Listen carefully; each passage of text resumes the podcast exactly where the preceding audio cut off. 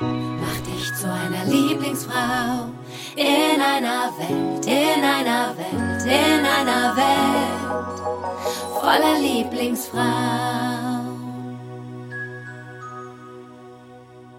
Lieben, willkommen zur neunten Folge von Lieblingsfrauen, meinem ganz persönlichen Podcast über großartige Frauen. Frei nach dem Motto, mach dich zu einer Lieblingsfrau in einer Welt voller Lieblingsfrauen, lade ich mir jeden Donnerstag meine ganz persönlichen Lieblingsfrauen in diesen Podcast ein. Heute freue ich mich sehr auf eine außergewöhnliche, mutige, bestärkende und kämpferische Lieblingsfrau, die großartige Düsen Tekal. Düsen ist Menschenrechtsaktivistin, Journalistin, Kriegsberichterstatterin, Politikwissenschaftlerin, Autorin, Filmemacherin und vor allem ist sie Mensch. Gemeinsam mit ihren Schwestern gründet Düsen die Menschenrechtsorganisation Hava Help und die Bildungsinitiative German Dream. Sie wird laut in der Welt, mischt die Politik auf und gibt Unterdrückten eine Stimme. Wer ist eigentlich Düsen Tekal hinter all dem? Mit mir spricht sie ganz offen von Frau zu Frau. Freut euch jetzt mit mir auf ein ganz besonderes Gespräch, das mich zutiefst berührt hat. Hier ist die einzigartige Düsen Tekal. Liebe Düsen, ich freue mich so unfassbar, dass du in meinem Podcast bist, Lieblingsfrauen. Wir sitzen auch noch live gegenüber, dass du das in deinen vollen Terminkalender geschafft hast reinzukriegen. Dafür bin ich erstmal mega danke. Ja, du, ich freue mich auch total und man muss ja Prioritäten setzen und mit Lieblingsmenschen muss man sich öfter treffen. Deswegen freue ich mich, dass du mir gegenüber sitzt. Vor allen Dingen mega danke, sage ich. Mega dankbar wollte ich natürlich sagen. Guck mal, ich habe schon Wortfindungsstörung gleich am Anfang. Aber weißt du, ich bin auch ein bisschen aufgeregt, weil es ist so lustig. Ich habe es gerade vorhin beim Reinkommen gesagt. Ähm, ich fühle mich bei dir manchmal wie in so einer Daily Soap. Jetzt weiß ich, wie die Leute sich mit mir gefühlt haben, weil ich so täglich beobachte, was du machst. Mhm. Und dann denke ich, ich bin wirklich so an dir dran in deinem Leben. Aber das mhm. stimmt natürlich nicht. Dabei, dabei wart ihr ja meine Daily Soap, ja? ja? Also genau. das ist ganz witzig. Also das beruht auf Gegenseitigkeit, aber dadurch, dass ich natürlich sehr viel von dem, was ich mache, auch im Kollektiv mache, nämlich mit der Schwesternschaft, haben ganz viele das Gefühl, die uns besuchen kommen, äh, weil natürlich immer eine Dynamik entsteht. Das kennst du ja selber, wenn man mit Geschwistern unterwegs ist, äh, dann wird es halt immer sehr schnell, sehr laut und sehr persönlich. Absolut. Und liebe Düsen, wir äh, starten immer gleich in meinen Podcast rein und zwar mit einem Spiel. Mhm. Und dieses Spiel heißt Ich liebe dich, weil mhm. alle kennen das in meinem Freundeskreis, äh, ist es sehr etabliert. Alle kennen es auch aus meinem Buch äh, Rosarotes mhm. Glück. Ich habe es deswegen hier in den Podcast reingebracht, weil ich finde, dass unsere Gesellschaft ein bisschen mehr Freundlichkeit gebrauchen kann und schöne Worte. Und deswegen würde ich gerne dir gleich zu Beginn, mhm. also das können wir quasi gemeinsam spielen. Äh, mhm. Äh, sagen, warum ich dich so liebe. Wow. Und dazu gehört immer etwas Optisches mhm. und etwas zum Wesen. Okay. Und wenn ich dich sehe, dann mhm. fällt mir als allererstes auf, und das liebe ich, dein total offenherziges, warmes, echtes Lachen. Das liebe ich. Ich mag total deinen Style. Heute hast du Sportschuhe an, aber eigentlich sehe ich dich immer in High Heels. Ja. Und ich finde das auch total cool, weil das ist so strong, aber irgendwie weiblich und das mag ich total gerne. Aber viel wichtiger als die Optik ist dein Wesen. Und ich können wir gleich drüber sprechen. Wir haben uns beim Bambi, glaube ich, ja, das erste Mal gesehen. Mhm. Und ich würde sagen, ich habe mich da so ein bisschen schockverliebt auf den oh. ersten Blick. Und ich wusste ja noch gar nicht, wer du bist, was du machst. Ich konnte das gar nicht überreißen in dem mhm. Moment. Aber wir hatten so in Sekunden, so habe ich das in Erinnerung, so einen ganz intensiven, echten Moment. Mhm. Und ich liebe Menschen, die so ganz viel um sich herum ausblenden können. Und da mhm. waren viele Menschen, aber du mhm. warst so komplett mit mir. Mhm. Und das war ganz warm, mhm. ganz nah.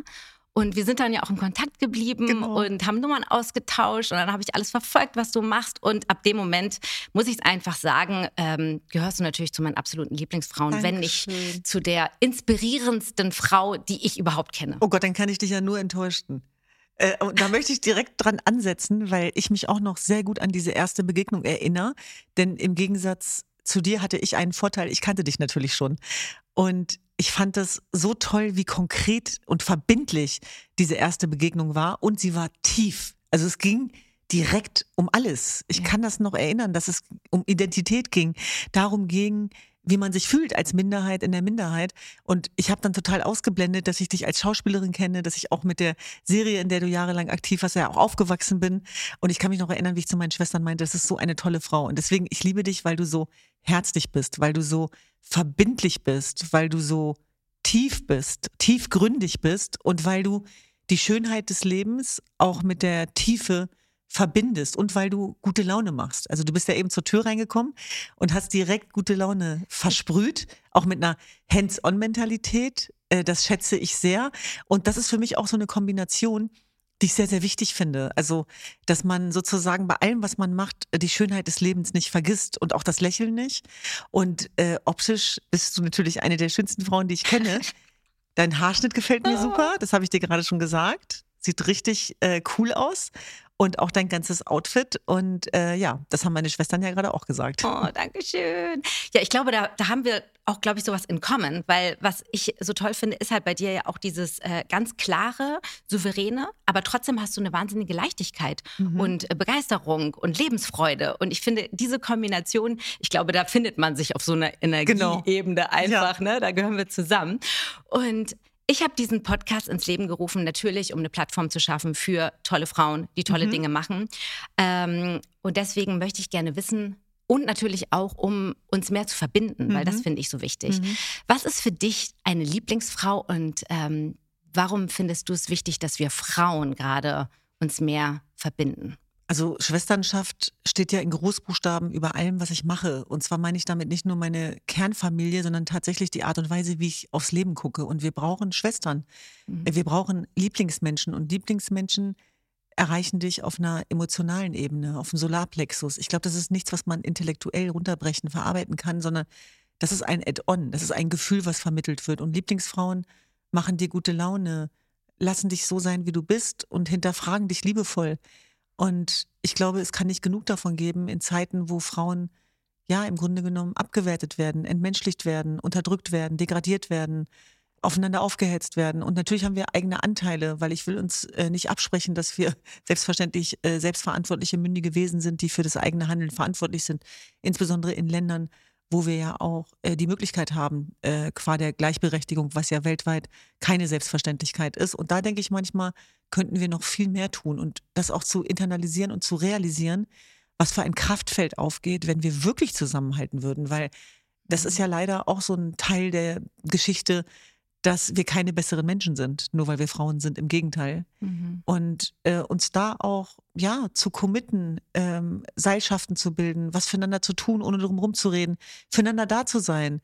Äh, wenn, wenn einer Freundin was wichtig ist, dann, dann bin ich dabei. Ja, äh, völlig unabhängig davon, wie ich das dann erstmal finde. Es, es sei denn, mhm. es geht extrem gegen das Wertegerüst. Aber sonst, also ja, es ist dir wichtig, also nehme ich mir die Zeit, ich bin da. Ja. Also auch sich gegenseitig zu unterstützen, auch bei großen Träumen, bei großen Projekten, mhm. füreinander da zu sein, einzustehen in, in guten wie in schlechten Zeiten, sorry.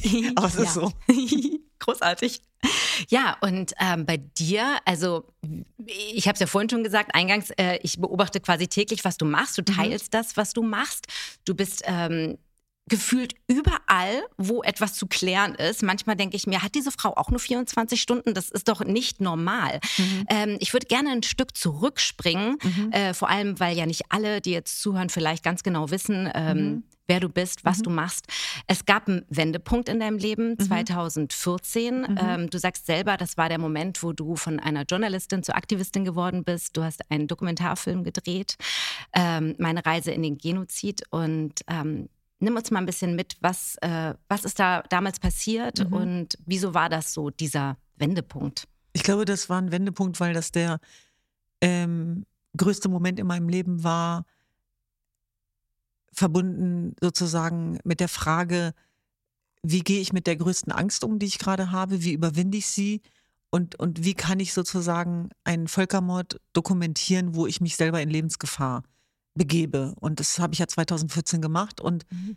an dieses Gefühl wird man sich immer erinnern. Das vergisst man nicht, weil dieser Wendepunkt mein ganzes Leben danach beeinflusst hat, weil ich zur Chronistin eines Völkermords geworden bin. Und zwar nicht irgendeines, sondern an dem, an meiner Religionsgemeinschaft, die bis dato keiner kannte. Niemand wusste, wer Jesiden sind, ähm, geschweige denn Kurden. Ähm, das heißt, ich war in meiner Identität und also Nationalität und auch in meiner Religionszugehörigkeit habe ich immer mit sehr vielen Fragezeichen im Außen zu tun gehabt. Das war halt immer zu kompliziert.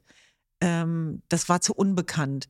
Und plötzlich sind wir zu trauriger Berühmtheit gekommen, zu makaberer durch den ja, Völkermord an unserer Gemeinschaft durch die IS-Mörderbanden, der Is mhm. islamische Staat, der sogenannte islamische Staat, der eingefallen ist in unsere Dörfer und Frauen vergewaltigt hat, versklavt hat, verkauft hat. Ähm, unsere Männer ähm, sofort hingerichtet hat, unsere Frauen getötet hat und es war das, als dass es auch bezeichnet worden ist, äh, ein Genozid, ein Völkermord äh, vor den Augen der Weltöffentlichkeit. Und das ist nichts, was wir Jesiden äh, nicht kennen, denn wir werden verfolgt, seitdem es uns gibt. Mhm. Wir sind eine Minderheit in der Minderheit. Aber es war das erste Mal im Leben der Jesiden, dass sich die Welt dafür interessiert hat, was mit den Jesiden passiert. Und das war die die Chance, die ich in dieser größten Katastrophe erkannt habe. Und deswegen konnte ich nicht sitzen bleiben. Denn mhm. mein Leben war aus den Fugen geraten. Und nur weil ich in vermeintlicher Sicherheit in Deutschland war, hieß das ja nicht, dass Krieg ist in mir drin. Und ich habe diese Bilder zugespielt bekommen, ich habe die Hilferufe bekommen und habe dann eben die folgenreiche Entscheidung getroffen, mein sicheres Deutschland hinter mir zu lassen und äh, in den Irak und nach Syrien zu fahren. Wahnsinn.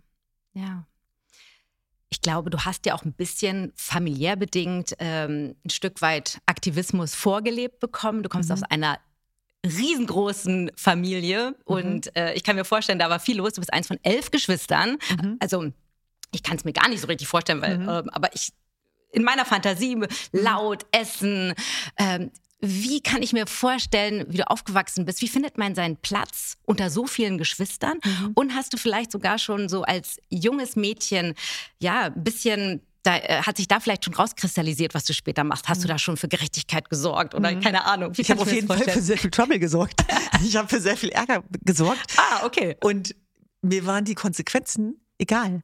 Und ich glaube, da hat sich schon so ein Muskel niedergelegt, der Resilienzmuskel, nämlich ah. diese Widerstandskraft bei Gegenwind. Und ich mhm. habe natürlich alle zum Wahnsinn getrieben, weil ich war nicht äh, äh, die treue Lieblingstochter. Im Gegenteil, ich war die, die immer Theater, Drama, äh, Konflikte bereitet hat, weil ich mit allem, was mir vorgegeben worden ist, ähm, ja, nicht, nicht zufrieden sein konnte, wenn es meine Rechte beschnitten hat. Also sowohl als Tochter oder als Frau ah. äh, oder meine Freiheit. Und deswegen war ich ein sehr anstrengendes Kind. Also mhm. meine Eltern sind an mir verzweifelt, weil äh, die haben gesagt, dass ich immer die Ordnung in Frage stelle, also auch die Familienordnung. Und ich glaube, das ist ein äh, ganz wichtiger Hinweis auch, auch auf ähm, Berufung dann äh, mhm. im, im, weiteren äh, Lebensverlauf, dass das mir eine Fähigkeit gegeben hat, die ich bis heute äh, sehr gut gebrauchen kann, nämlich wenn du ähm, dich positionierst, wenn du hörbar wirst, wenn du sichtbar bist, wenn du zu deinem Wort stehst, wird es dafür immer Anfeindungen geben, mhm. Gegenwind geben,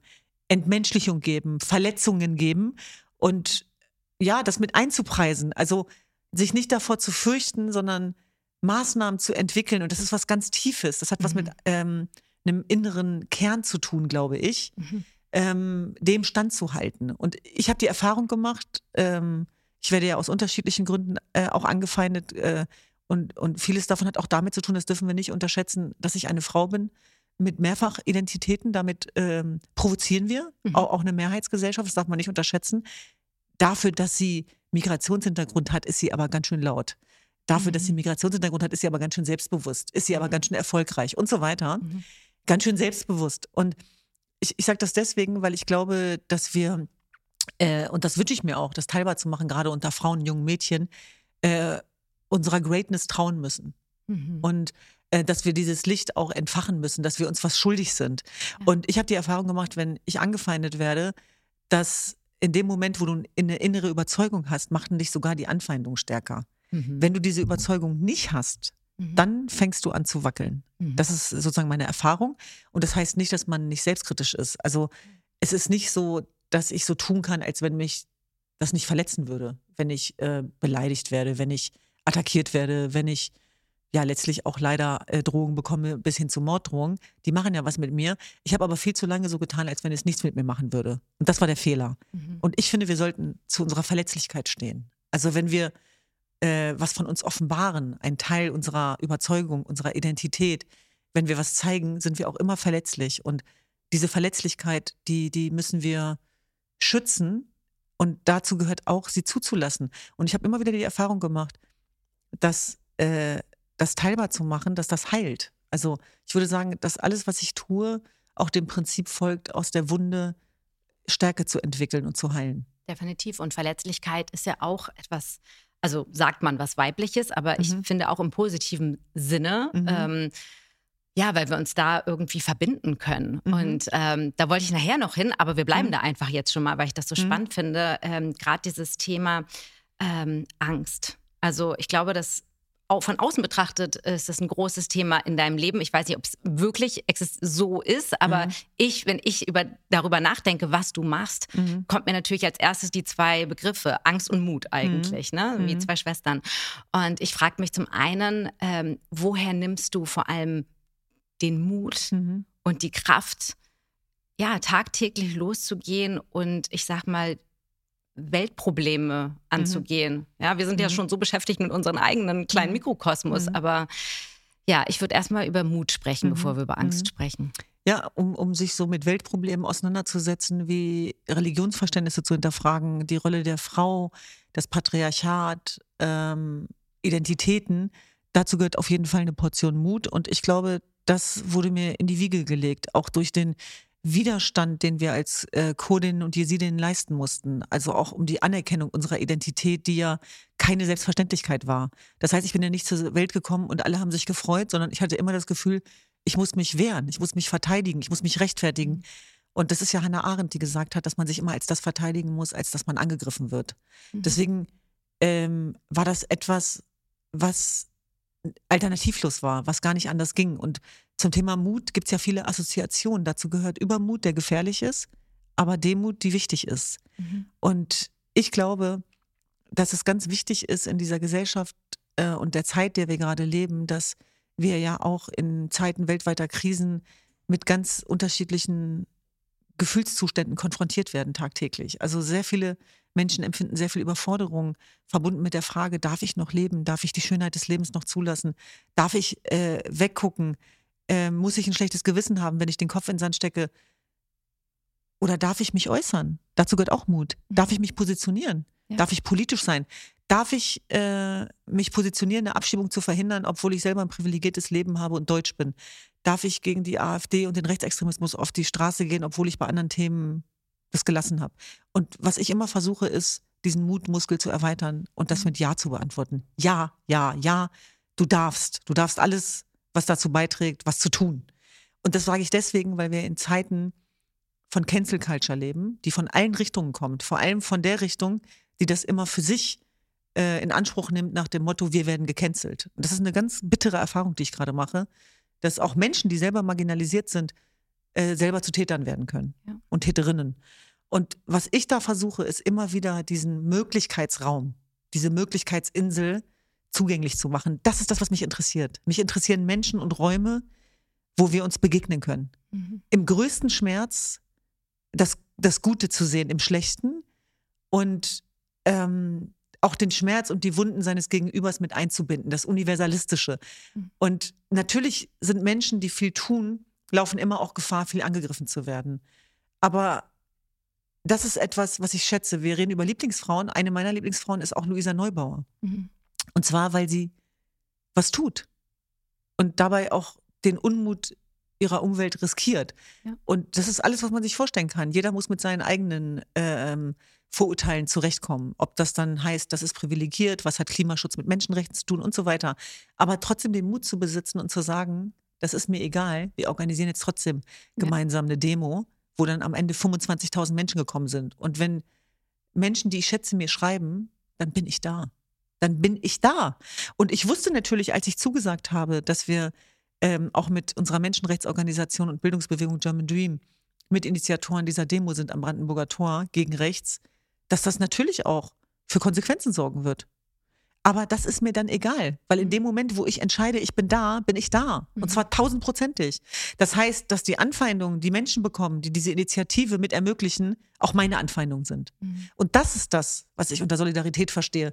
Wie stellen wir uns auf, wenn wir, wenn, wenn andere Menschen mit dem Rücken zur Wand stehen und wenn unsere Solidarität den Mut erfordert, dass wir selber dafür gecancelt werden? Das ist Mut.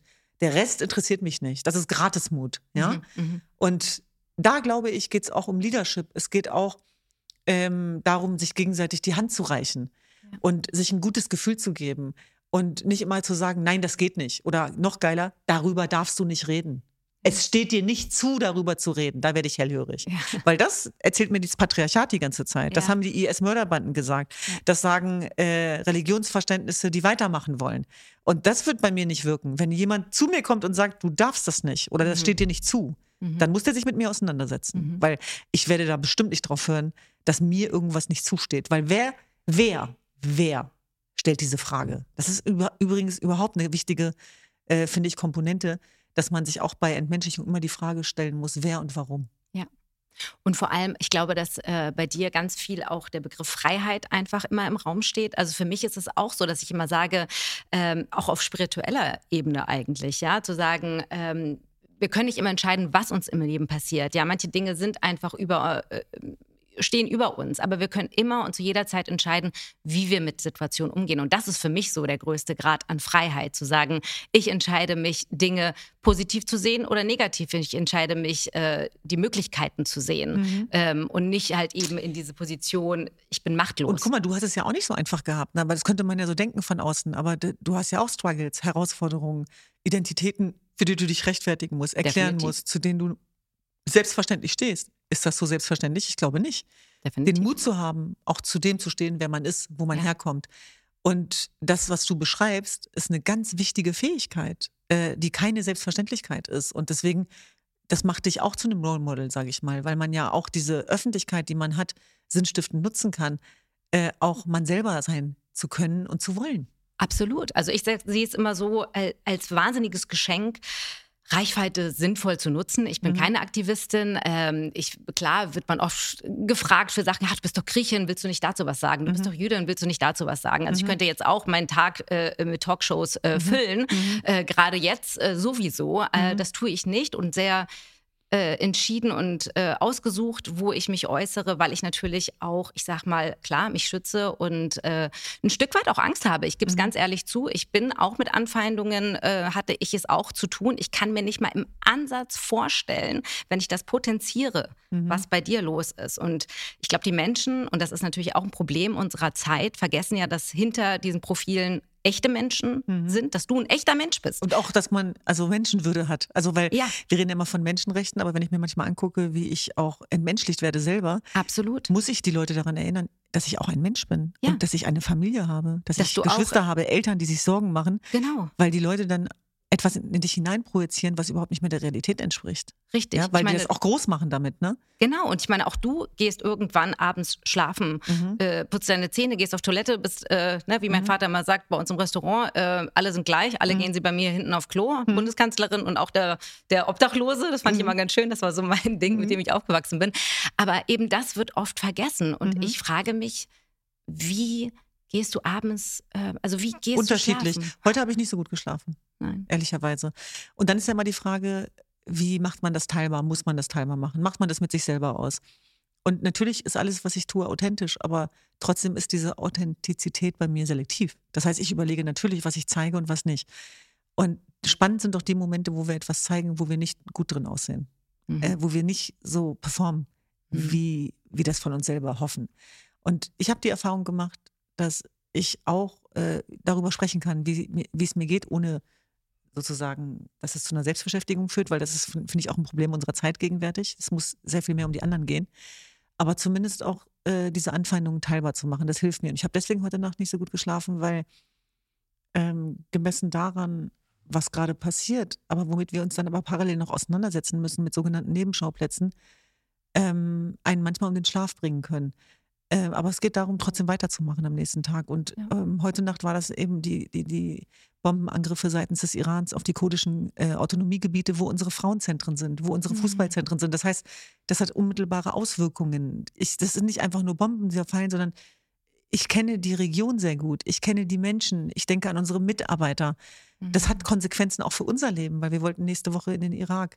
Äh, das ist zu gefährlich gegenwärtig. Das können wir nicht machen, weil die Situation immer volatiler wird. Und wenn ich mich dann, während ich mich mit solchen ähm, Themen auseinandersetzen muss, dann noch mit Anfeindungen auseinandersetzen muss, wo Leute darüber äh, sich echauffieren, ob man selber was sagen dürfte äh, im Kampf gegen äh, Antirassismus, weil man nicht die richtige Person dafür wäre, dann denke ich mir, was für eine Luxusdebatte. Mhm. Was für ein Elfenbeinturm, in dem du da sitzt, äh, von marginalisierter Gruppe zu marginalisierter Gruppe zu hetzen. Weil diejenigen, die das Oberwasser dann gewinnen, sind natürlich die Rechten. Mhm. Und sich dabei noch im Recht zu wehen, moralisch. Mhm. Also das, da habe ich keine Geduld mehr für und auch keine Toleranz. Für Intoleranz habe ich keine Toleranz mehr. Und das, finde ich, müssen wir auch adressieren. Da müssen wir einen Spiegel vorhalten, weil das ist eine laute Minderheit, die das macht Ja. und die den Diskurs bestimmt und Polizei spielt, also auch im Netz. Ja, ja. Und da nehmen sich alle nicht viel. Ich will das gar nicht an Ideologien festmachen, denn Ideologie frisst Hirn und das gilt für alle Ideologien. Mhm. Und was mich interessiert, ist das Leben außerhalb von Ideologien. Mhm. Also wie schaffen wir es, Spaltungsdynamiken zu überwinden und so zu agieren, dass Menschen, die wirklich Opfer sind, in Lebensgefahr sind, abgeschoben werden, in Gefängnissen sitzen, Ja. dass die davon profitieren, von meiner Zeit, von meiner Arbeit. Das ist das, was mich interessiert als Aktivistin. Wie beispielsweise Menschen, denen die Hinrichtung droht, wie wir diese Hinrichtung Wirklich. hörbar sichtbar machen können und im Bestfall verhindern, was auch nicht immer gelingt. Ja. Und das ist eine Entscheidung, die wir jeden Morgen treffen, allesamt. Ja. Und da geht es gar nicht so sehr darum, was für ein Thema ich jetzt ganz konkret besetze, sondern jeder Mensch von uns trifft Entscheidungen in seinem Lebensumfeld. Und da haben wir eine wahnsinnige Selbstwirksamkeit, glaube ich. Und wenn jeder dazu beiträgt, irgendwie die bessere Version zu sein Ja. und verbindend zu sein, dann sind wir in Zeiten, wo es extrem darum geht, wo stehst du? Also es ist ja der Wahnsinn. Es ist, Es ist ja Wahnsinn, was für ein Backlash es gibt. Es ist ja archaisch. Also ich erwische mich ja selber dabei. Ja. Also ich will damit nur sagen, das muss man auch ganz selbstkritisch hinterfragen, dass ich auf einmal Kopfkino habe und denke, wenn sich jetzt jemand eine Woche nicht gemeldet hat, ja, der hat bestimmt eine andere politische Position und der mag mich nicht mehr. Mhm. Sowas. Klar, man muss damit mögen, dass man nicht gemocht wird, aber man ist am Ende des Tages auch nur ein Mensch. Ich will nur sagen, wenn wir damit jetzt anfangen, Ja. wo hören wir auf? Wenn ich jetzt sozusagen jeden Menschen, jeden Menschen cancel, der eine andere politische Position hat als Ja. ich, dann werden wir sehr, sehr einsam. Mich interessiert genau das Gegenteil. Ich finde auch, also ich finde diese, ähm, dieser Positionierungswahnsinn ist wirklich das, was mich am meisten umtreibt und auch wütend macht und äh, äh, das ist wirklich, äh, weil ich das ja, es geht bis in den äh, Freundeskreis. Klar. Es geht, äh, man, dass man sich wirklich fragt, was darf ich jetzt noch sagen und wie neutral bin ich und wie positioniert bin ich. Und ähm, ich will jetzt gar nicht in, in die politische Lage unbedingt jetzt Mhm. gehen, äh, ähm, Israel-Palästina. Aber klar, sie ist da, sie um, Mhm. äh, äh, und es ist, ich finde es so schön, um da jetzt was Mhm. Dagegen zu sagen, was ich so toll finde. Und das ist, ich bin auch sehr stolz, dass ich auch eine German Dream Botschafterin sein darf, weil ich glaube, dieses Begegnung schaffen und was du auch gesagt hast, den Schmerz des anderen ähm, hören, sehen, sich äh, wirklich offen und empathisch wieder zu begegnen. Also das habe ich mir sehr also, zu Herzen genommen oder das tue ich eigentlich auch instinktiv. Also wenn ich äh, fiese Nachrichten bekomme, wie du schon sagst, eigentlich von Außenstehenden, eigentlich von Menschen, die weder auf der einen Seite stehen noch auf der anderen, sondern irgendwie Polizei spielen und sagen, wieso positionierst du dich denn nicht? Ja, du musst doch. Und ähm, wieso nur eine Seite? Genau, Solidarität lässt sich nicht erzwingen. Nee, und ich, Nee. ich bin wirklich die Letzte. Ich bin ja immer total, ich bin für Frieden, ich bin für Mhm. äh, Frieden auf der Welt, für jeden einzelnen Menschen. Guck mal, und diese Frage allein, ich will da nochmal reingehen. Also das auszusprechen, ich bin für Frieden. Aber das bedeutet heutzutage was.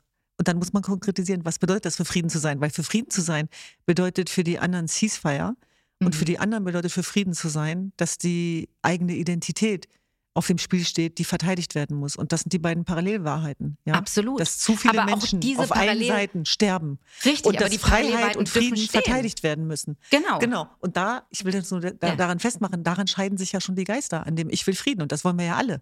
Genau. So, und was bedeutet das im Kern? Und deswegen, ich bin dir so dankbar, dass du da auch so reflektiert bist und sagst, hey, ich habe nicht die Pflicht, ich habe nicht die Bekenntnispflicht, nur weil das jemand anders von mir verlangt. Ja, weil Genau. es geht ja darum, dass wir unser eigenes Lied singen in unserem Leben. Ja. Dass wir das schaffen, dass wir so stark werden und dann im Bestfall sozusagen äh, unsere Kraft einsetzen ähm, für, für andere.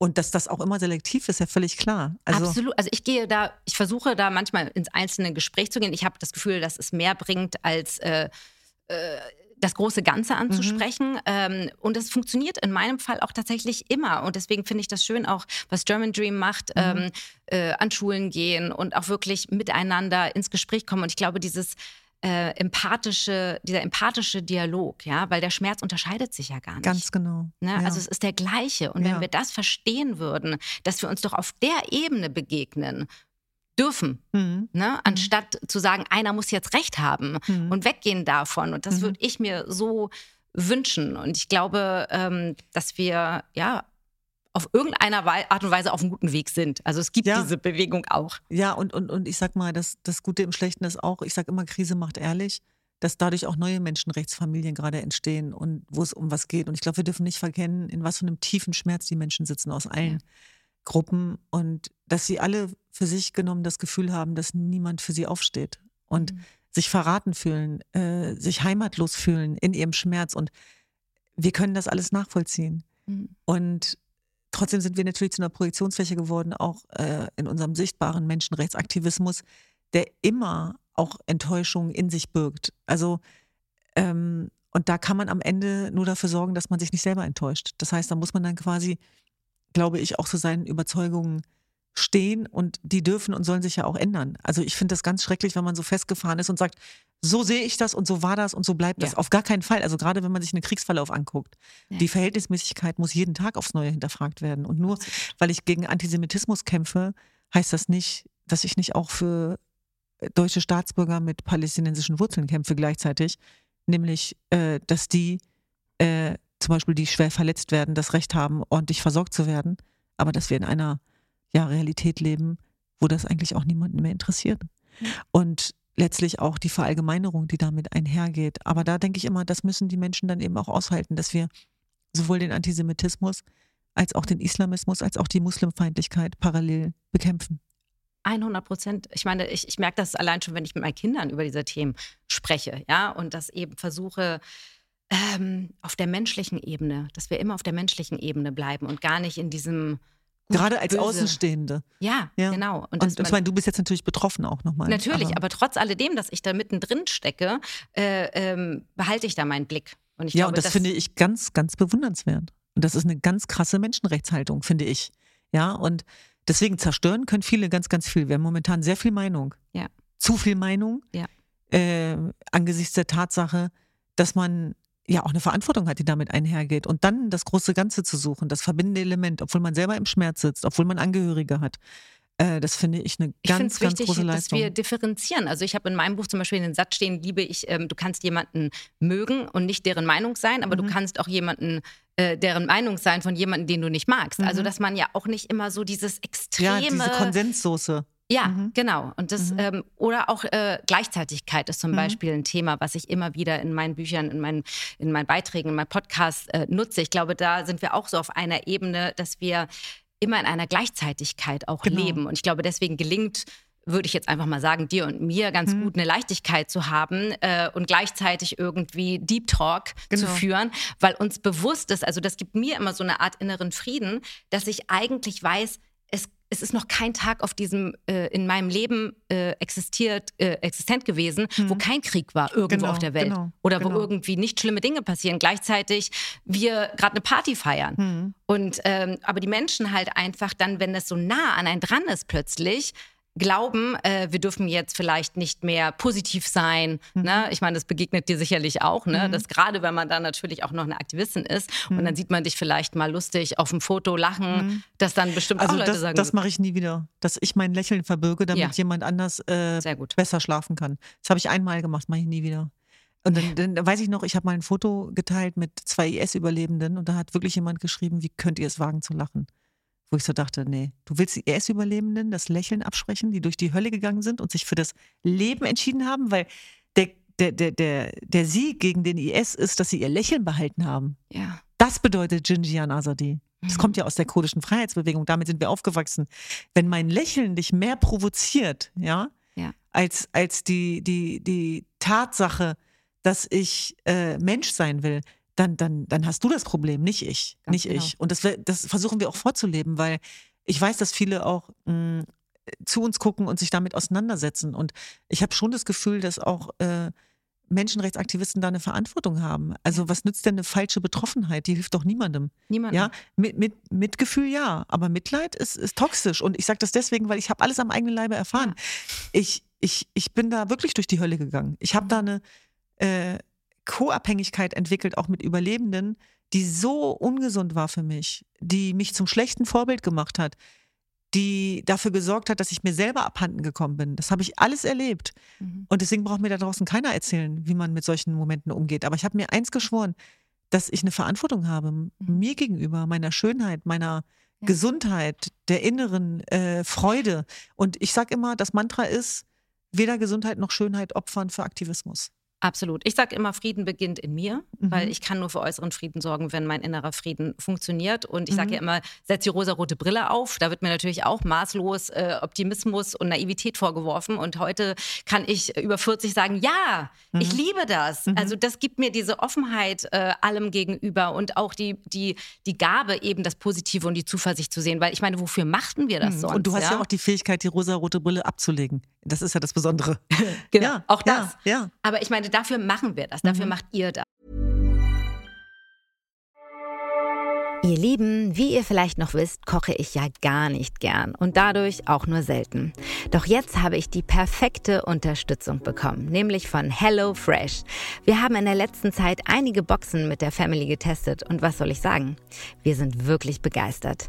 Pünktliche Lieferung, alles spielend leicht und verständlich erklärt und es gibt viele tolle, abwechslungsreiche Rezepte und Ideen fürs Kochen. Und das alles in einer Box bequem nach Hause geliefert. Ihr habt auch Lust auf eine HelloFresh-Box? Dann merkt euch unbedingt den Gutscheincode Frauen. Mit diesem sparst du in Deutschland bis zu 120 Euro, in Österreich bis zu 130 und in der Schweiz bis zu 140 Schweizer Franken. Der Versand auf die erste Box ist sogar kostenlos und der Code gilt für neue und ehemalige Kunden von HelloFresh. Sichert euch also gleich euren Rabatt mit dem Code Frauen und lasst euch frisches Essen direkt nach Hause liefern. Ich stöbere jetzt noch ein bisschen durch die vielen tollen vegetarischen vegetarischen Rezepte und ihr findet alle weiteren Infos und Links direkt in unseren Show Notes. Ich wünsche euch ganz viel Spaß beim Kochen. Mhm. Und um jetzt noch mal eine kleine Kurve zum Positiven, also ich sag mhm. mal, ihr Schwestern, ja, mhm. und noch mal zum Thema Frauen. Ich mhm. meine, ihr fünf von euch sind ähm, bekannt, sage ich mal. Mhm. Euch sieht man wie eine Girl Group häufig äh, mhm. gemeinsam. Ich kann mich noch erinnern, ich habe euch einmal im, ich weiß gar nicht, war es Royal oder irgendein Restaurant, saßt ihr da? Da kam ich mit Freunden rein und dann äh, hat ihr so eine lustig äh, da zusammen und dann bin ich noch an meinen Tisch gegangen und meinte so, oh, ich will auch eine von diesen Schwestern sein. Hättest dich doch einfach dazusetzen können. ja, aber ich hatte ja meine Gruppe, aber ja. ich finde einfach diese Dynamik so mhm. toll. Ihr lebt das, äh, diese Schwesternschaft und auch vor allem diese unfassbare Unterstützung unter Frauen. Mhm. Wie wichtig findest du das zu leben und auch vor allem auch vorzuleben? Ja, das war ja keine Selbstverständlichkeit, weil wir sind immer aufgewachsen mit diesem Glaubenssatz, bloß nicht zu viel, bloß mhm. nicht zu laut, mhm. äh, Klüngel. Aber der Moment, wo wir uns für unsere Kraft entschieden haben, für die Liebe zueinander, also sich zu lieben, ist kein Verbrechen. Mhm. Füreinander zu, zu kämpfen ist kein Verbrechen, füreinander einzustehen ist kein Verbrechen. Und das ist mein größtes Kraftzentrum. Meine Schwesternschaft ist mein größtes Kraftzentrum. Und ich liebe das und ich verteidige das. Und ich vergöttere es, ohne dass ich es überhöhen will, weil wir, dafür streiten wir viel zu viel. Aber wenn es das ist, was uns im Kern zusammenhält, warum soll ich es verstecken? Und ich bin erst in die Lage gekommen, es sichtbar zu machen, als ich das Gefühl hatte, wir sind über einen großen Berg hinaus. Also ich hatte das Gefühl, selbstkritisch, dass es dafür einen gewissen Erfolg brauchte. Ich habe mich vorher nicht getraut, das mhm. so sichtbar zu machen. Mhm. Und ich habe mich selber dabei erwischt, dass ich uns immer so dosiert und gecancelt habe. Nee, nicht zu viel. Nee, nicht alle zusammen. Nee, nicht zu laut. Bis ich irgendwann dachte, ey, Moment mal, was soll das eigentlich? Warum beschneide ich meine Liebe zu meinen Geschwistern und unserer, unserem Familienzusammenhalt? Ist doch genau das, was die Menschen so lieben. Ja. ja? Und das zu akzeptieren. Und, und auch glaube, nicht. ja, und das hatte was damit zu tun, dass ich, äh, ich glaube, einer Rolle entsprechen wollte im Außen. Mhm. Dass das wichtiger war, was die Leute denken, als das, wie wir uns fühlen. Und mittlerweile denke ich da auch, wenn, wenn wir zu viel für euch sind, dann, dann seid ihr zu schwach. Ja. und natürlich gehen damit auch Vorurteile anher und Anfeindungen, gerade wenn man dann auch zusammenarbeitet und nicht an irgendwas, sondern wir haben gemeinsam eine Menschenrechtsorganisation aufgezogen. Wir haben eine Bildungsbewegung. Wir haben mittlerweile 70 Mitarbeiter. Du bist ja heute hier reingekommen. Du hast mhm. ja gesehen, mhm. was für ein großes Team wir haben. Mhm. Dieses Team trägt uns ja auch. Ja? ja? Und umgekehrt hoffe ich. Und das ist das Besondere. Also auch in der, im Unperfekten zueinander zu stehen. Und für mich gibt es nichts Schöneres, als das gemeinsam zu durchleben. Also in all dem Schmerz. Also wenn ich dann wieder wenn es bei mir so akut ist, dass ich Morddrohungen habe, wo sich auch Sicherheitsbehörden einschalten müssen und ich dann noch ekelhaft angegangen werde, ich kann es nicht drum äh, schöner reden, als es ist, dann sind meine Geschwister sofort hellwach und bei mir. Ja, Mhm. da, da gehen wir gerade, da sind wir ein Organismus, da ka- passt kein Blatt zwischen. Mhm. Ähm, aber das ist halt auch eine wahnsinnige Stärke. Total. Und dieses Minenfeld, auf dem wir groß geworden sind, das verbindet uns auch, weil wir haben etwas, was wir für immer teilen, das ist unsere Kindheit. Mhm. Und letztlich eben gemeinsam durchs Leben zu gehen auch. Ähm, das ist auch ein Geschenk. Menschen, die du liebst, äh, mit, sozusagen an, an ja, Projekten teilzuhaben, von denen du überzeugt bist, die was verändern, auch im Leben anderer. Mhm. Und die jüngste bei uns, Tüllin, sorgt auch immer für den Spaßfaktor. Und auf, das, auf diesen Spaßfaktor lasse lass ich mich auch sehr gerne ein. Das ist so schön. Und ich finde es so schön, weil du es ja auch gerade sagst, ne, das Unperfekte, Perfekte und einfach Mhm. auch bei sich bleiben, authentisch bleiben, ja. Und ich Mhm. glaube, das brauchen wir Frauen, ja. Die Mhm. Vorbilder, die sagen so, also mir hat man auch oft gesagt, ja, du bist, äh, jetzt bringst du ein Buch raus und das ist rosa und das glitzert und äh, Mhm. du willst doch tiefgründiges Zeug schreiben, ja, dann Mhm. kannst du das doch nicht so verpacken. Mhm. Und ich sag so, ja, aber ich bin rosa und ich bin Glitzer und ich bin halt so Mädchen, Mädchen, ja. Mhm. Und das ist doch schön, da kriegst du ein Mhm. bisschen mehr, als du erwartest, ne. Mhm. Und das ist so, aber dann ist es eben authentisch Mhm. und ähm, ich ich spüre das total, dass das sich gut anfühlt und richtig. Und äh, ich wünsche mir das auch für die Mhm. Menschen da draußen. Und zum Thema Leichtigkeit, weil bei mir glauben ja auch viele, ich würde jeden Morgen wie so ein Glückskeks aus dem Bett hüpfen. Ne? Mhm. Aber es ist auch eine Arbeit. Also ich beschäftige mich ja viel mit persönlicher Weiterentwicklung und es ist schon auch eine tägliche Entscheidung Mhm. für Leichtigkeit, für Freude im Leben, auch wenn gerade viel Mhm. Trouble ist. Ich mache dann montags mein Monday Dance durch Mhm. die Wohnung, um die Energie zu zu shiften und Mhm. zu erhöhen. Hast du irgendwas, wo du, wenn du merkst, so, uff, jetzt, ähm, jetzt geht's runter, ähm, das, Mhm. wie du ein bisschen Leichtigkeit wieder ins Leben holst? Ja, also wir haben eine ganz tolle Mitarbeiterin, Juliane, die auch eine ganz tolle Buchautorin ist und die auch ein Buch geschrieben hat darüber, dass wir auch das Recht haben, unglücklich zu sein. Also dass es gar nicht nur darum geht, immer nur glücklich zu sein oder sich äh, gl- glücklich zu pushen, Mhm. sondern dass wir auch das, das, das Struggeln zulassen können äh, und trotzdem Teil dieser Gesellschaft sind, weil ich glaube, dass dem auch ein großer Zwang zugrunde liegt. Und am Ende ist es so, dass wir, glaube ich, am meisten davon äh, profitieren, wenn das Außen zum Innen passt und dass wir, glaube ich, die, die, das Privileg haben, zumindest in individualisierten europäischen Gesellschaften, was ja ganz viele nicht haben, das ist ja eine Luxusdebatte, äh, uns das Leben ja auch so zurechtzumalen, à la Pippi Langstrumpf, ich mache mir die Welt, wie sie mir gefällt, ähm, wie, wie wir es für richtig halten. Und das setzt auch Mut voraus. Und es gibt dann noch einen anderen Spruch bei Pippi Langstrumpf, der, der, der, der Sturm wird ähm, größer, wir auch. Ne? Der Mhm. Sturm wird stärker, wir auch. Mhm. Und, und, und dem liegt was zugrunde. Das heißt, ich glaube, es setzt sehr viel mehr Mut voraus, man selber zu sein und eigene Strukturen zu schaffen, als es zu lassen. Mhm. Gelebt werden wirkt erstmal einfacher, aber es tötet im Grunde genommen die Selbstwerdung. Und deswegen, bei allem, was wir tun, riskieren wir immer was. Mhm. Aber ich glaube, das auch einzupreisen und zu akzeptieren, dass wir scheitern dürfen, aber dass wir schon längst gescheitert sind, wenn wir uns nicht trauen, diese Schritte zu gehen. Und was uns das Leben auch wert ist. Ich finde, angesichts der Tatsache auch, der, der, der, dass, dass wir sterblich sind, haben wir ja auch eine Verpflichtung uns selbst gegenüber. Und dadurch, dass ich mit so vielen leidgekoppelten Themen und, und Toten und Schwerverletzten zu tun hatte und Entrechtung und Entmenschlichung, ähm, hat das meinen mein Lebensmuskel, ich glaube, sogar noch äh, stärker gemacht. Stärker gemacht. Ja. Und, Mhm. und das ist was äh, typisch europäisch, typisch deutsches, äh, sich das dann nicht zu gönnen oder sich Mhm. was nicht zu trauen. Aber wir vergeben uns was. Also da Mhm. gibt es auch einen Teil, den wir in, in uns töten, glaube Ja. ich. Und das ist zumindest etwas, was ich mir nicht vorwerfen kann. Und das ist der Satz, den ich deswegen auch immer wieder nur mantramäßig wiederholen kann.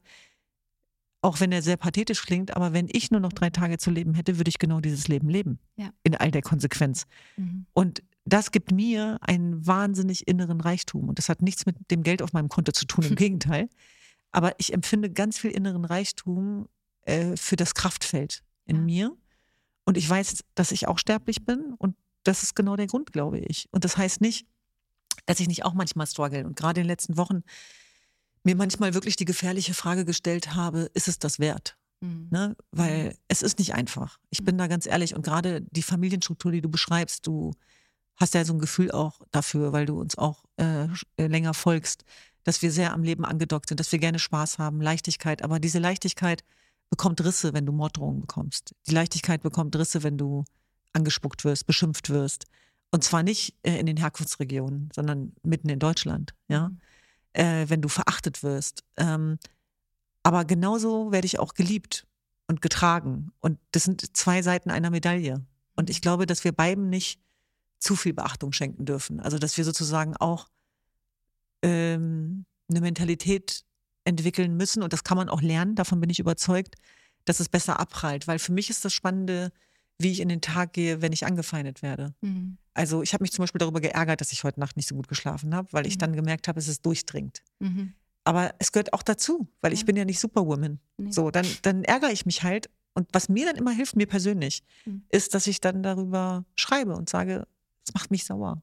Mhm. Und das mache ich jetzt nicht oft und deswegen kann ich es dann auch mal hin und wieder machen. Mhm. Und am nächsten Tag kümmere ich mich dann trotzdem um die Strukturen und das Leben anderer. Also Ja, das kann man ja auch dich ja auch zusammendenken. Genau. Verarbeitet. genau.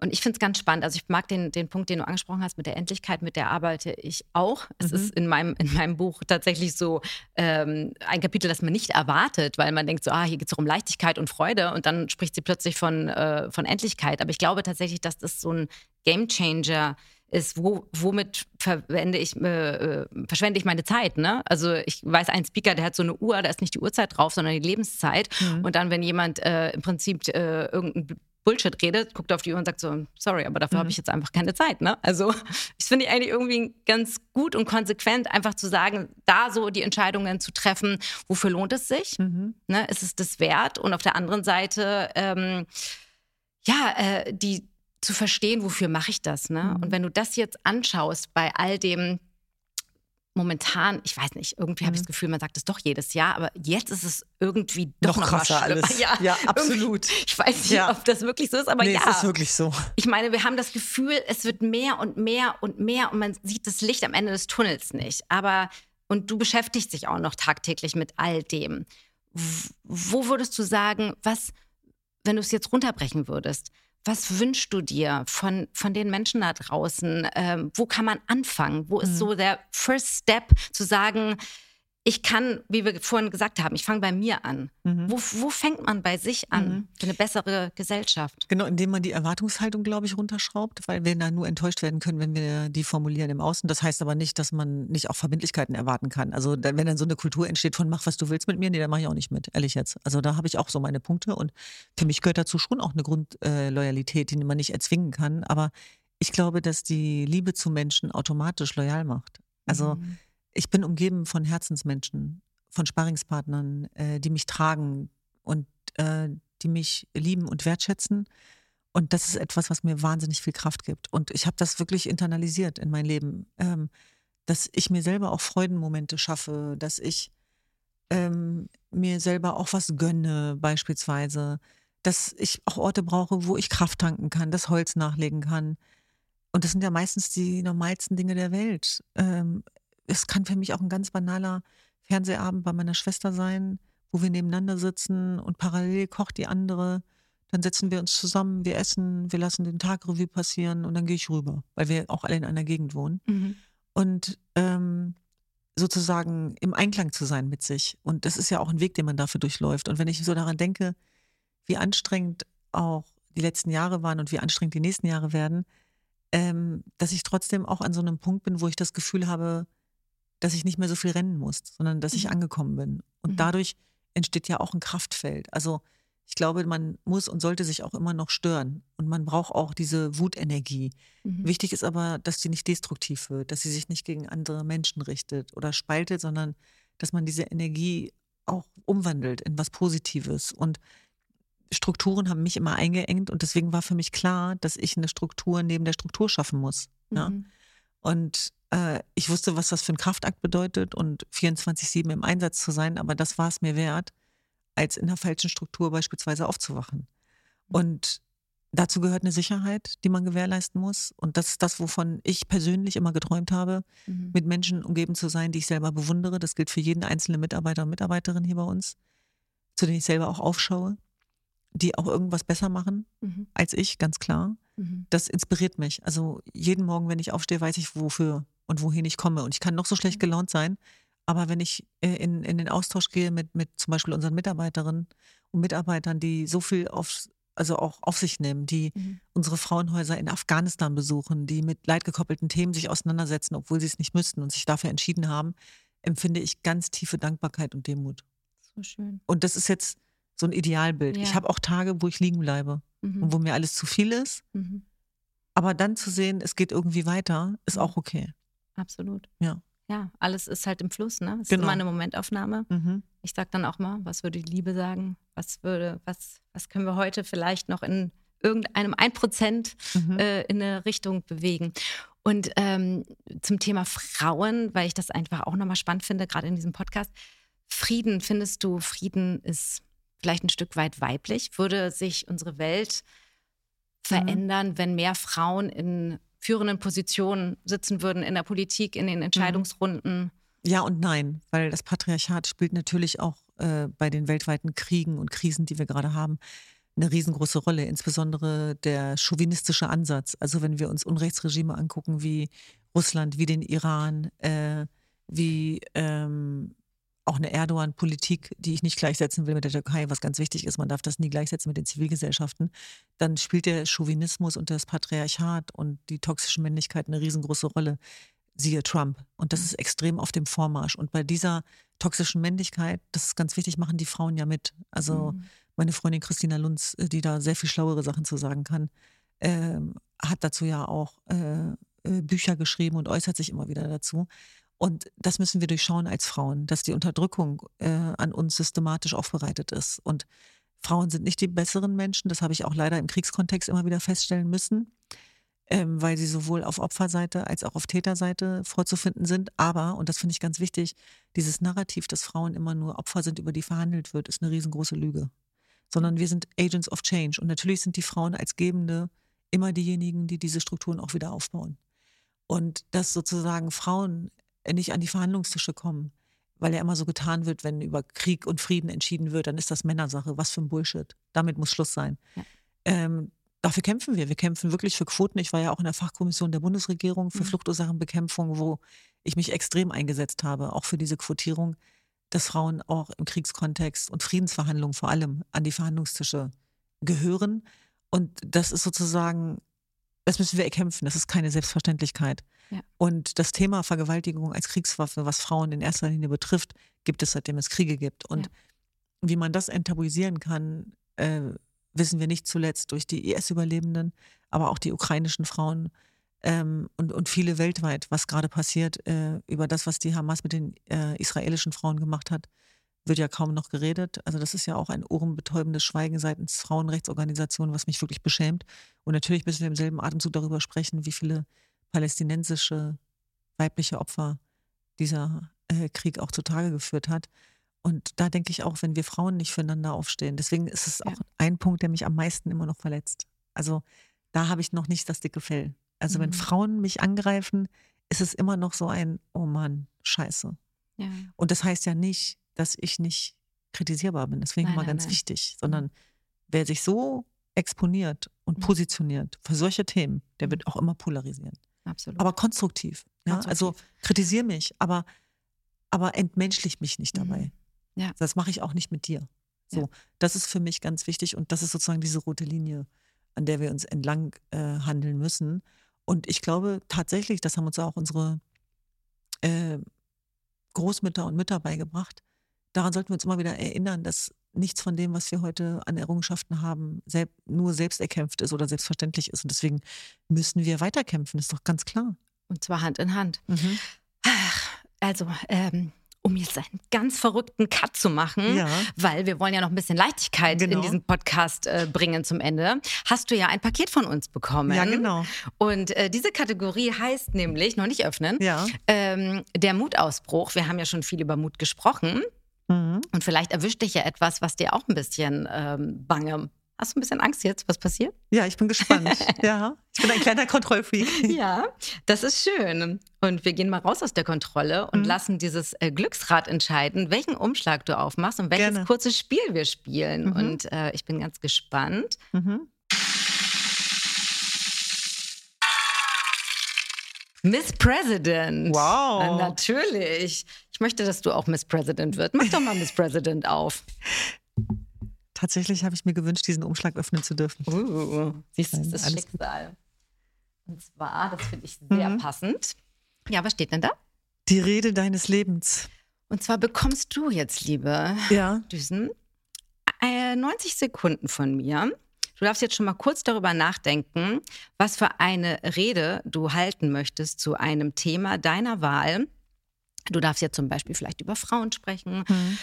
Die einzige Herausforderung ist, ich werde dir Begrifflichkeiten hochhalten, die du ganz charmant einfach mal lustig und sehr glaubwürdig in deine Rede integrierst. Mhm. Bist du bereit? Ja. Okay. Mhm. Die Zeit. Worüber sprechen wir denn?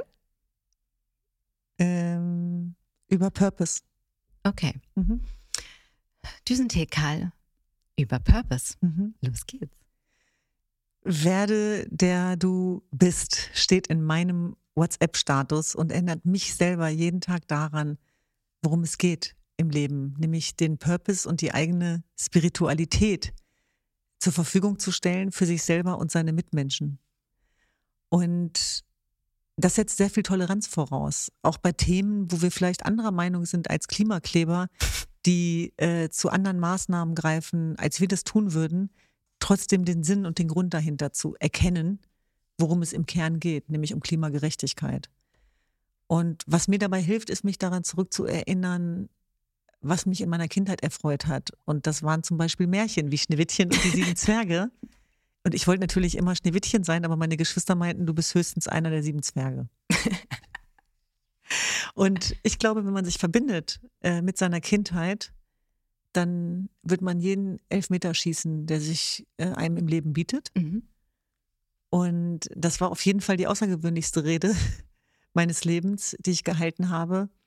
Und deswegen muss ich manchmal runterkommen. Und da ist das Dschungelcamp im Januar Pflichtprogramm bei mir. Tatsächlich bin ein Riesenfan, weil da man, weil man da sehr viel über Menschlichkeit und Psychologie auch lernt. Und ähm, wenn ich dann manchmal auf Klo muss, äh, dann putze ich vorher die Klobrille, damit ich nicht so viel Zeit verliere in der Werbung. Genau. Und okay. Also dich bringt so schnell nichts aus der Ruhe. Das wissen wir auf jeden Fall. Und zur Belohnung darfst du diese wunderschöne Krone aufsetzen. Ich weiß, das ist ein bisschen Oh. Überwindung für dich. Sie ist pink. Ich Und da, weiß. und da steht Lieblingsfrauen drauf. Aber ich Dankeschön. finde, sie steht dir bestimmt ganz toll. Trau dich Da- doch da- mal. Nein, ich traue mich nicht. Darf, Traust ich, du darf dich ich die nicht? nicht so halten? Du darfst sie auch so halten. Okay, ne? so. Du darfst sie dir irgendwo aufhängen in im, deinem im, Büro. Im Herzen bin ich eine Lieblingsfrau. Selbstverständlich, das sowieso. Und ich weiß nicht, ob du es weißt, aber wir haben ja auch eine Spendenaktion mit unserem Podcast. Und Mhm. zwar spenden wir pro Folge 1000 Euro mit dem Eagles Charity e.V. an die Arche, wo ich den Wertedialog auch führen werde mit Mhm. Das euch. freut uns sehr, ganz toll. Und ähm, ja, und wir werden eine tolle Aktion machen für die Arche. Und ähm, ja, ich freue mich, dass, also für die Mütter der Arche, Mhm. Weil wir wollen da auch ein bisschen ein Zeichen setzen und die Mütter in der Arche bestärken. Und das finde ich ganz großartig, weil das ist alles andere als selbstverständlich, dafür so viel zu spenden. Dankeschön für diese tolle Aktion. Das äh, schön, dass du uns dabei unterstützt. Und wir beenden unsere kleine Runde mit einer mini kleinen Schnellfragerunde. Ja. Drei kleine Fragen. Und dann haben wir es leider schon geschafft. und bevor diese kleine Schnellfragerunde ist, habe ich noch eine, äh, so gut, es sind vier Fragen. Ähm, und zwar äh, würde ich noch gerne wissen, du hast zwar schon ein, zwei genannt, ähm, deine Lieblingsfrauen, die dich inspirieren. Äh, meine Schwestern, meine Mutter, meine Freundin, ich, ich kann keine Namen nennen, so viele. Ich finde Oprah Winfrey nach wie vor wahnsinnig inspirierend. Ähm, äh, Frauen aus der Historie, Hannah Arendt, ach so viele. Ach ja, Mhm. Gott sei Dank gibt es so viele. Und ähm, ja, meine erste Frage ist, ähm, du begegnest heute deinem jüngeren Ich, die zehnjährige Mhm. Düsen. Was würdest du ihr sagen mit all dem Wissen, das du heute weißt? Weiter so. Sehr gut. Bist auf einem guten Weg. Was findest du am allertollsten daran, eine Frau zu sein? Dass ich mich schick machen kann und schminken. Und zum Abschluss manifestieren wir nochmal, äh, das liebe ich nämlich ganz doll, und zwar treffen wir uns in zehn Jahren wieder. Und dann sagst du, ey Susan, weißt du noch, vor zehn Jahren haben wir diesen Podcast aufgenommen. Da war die Welt ja noch äh, völlig Aus den äh, Fugen. aus den Fugen. Wie schön ist es bitte, dass heute, was ist passiert? dass heute ähm, alles wieder besser ist, auch wenn das banal klingt, aber dass wir für das Gute, für das Gute einstehen und kämpfen. Und dass es sich schon gelohnt hat? Ja, auf jeden Fall. Was ist passiert? Ich glaube, wenn wir diese Arbeit und die Überzeugungsarbeit, die wir leisten und diese Projekte, die wir umsetzen, zehn Jahre weitermachen dürfen, kommen wir auf jeden Fall weiter. Ganz, um das ganz konkret festzumachen, ohne jetzt irgendwie pathetisch zu sagen, äh, Frieden weltweit oder wir müssen oder dies, sondern ich mache das wirklich ganz konkret fest an den Projekten.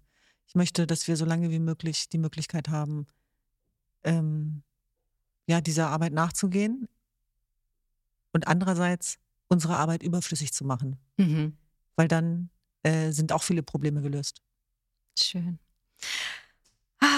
Das war toll. Vielen, vielen, vielen Dank für all diese Inspiration. Ich freue mich selber schon, diesen Podcast in Ruhe zu hören und all das nochmal aufzusaugen. Und ähm, ja, danke für deine Arbeit, danke für deinen Mut, danke fürs Rausgehen, Losgehen und ähm, ja, die Inspiration, sich da anzuschließen und mitzumachen. Dankeschön. Das war mir wirklich eine Herzensangelegenheit. Dankeschön. Danke.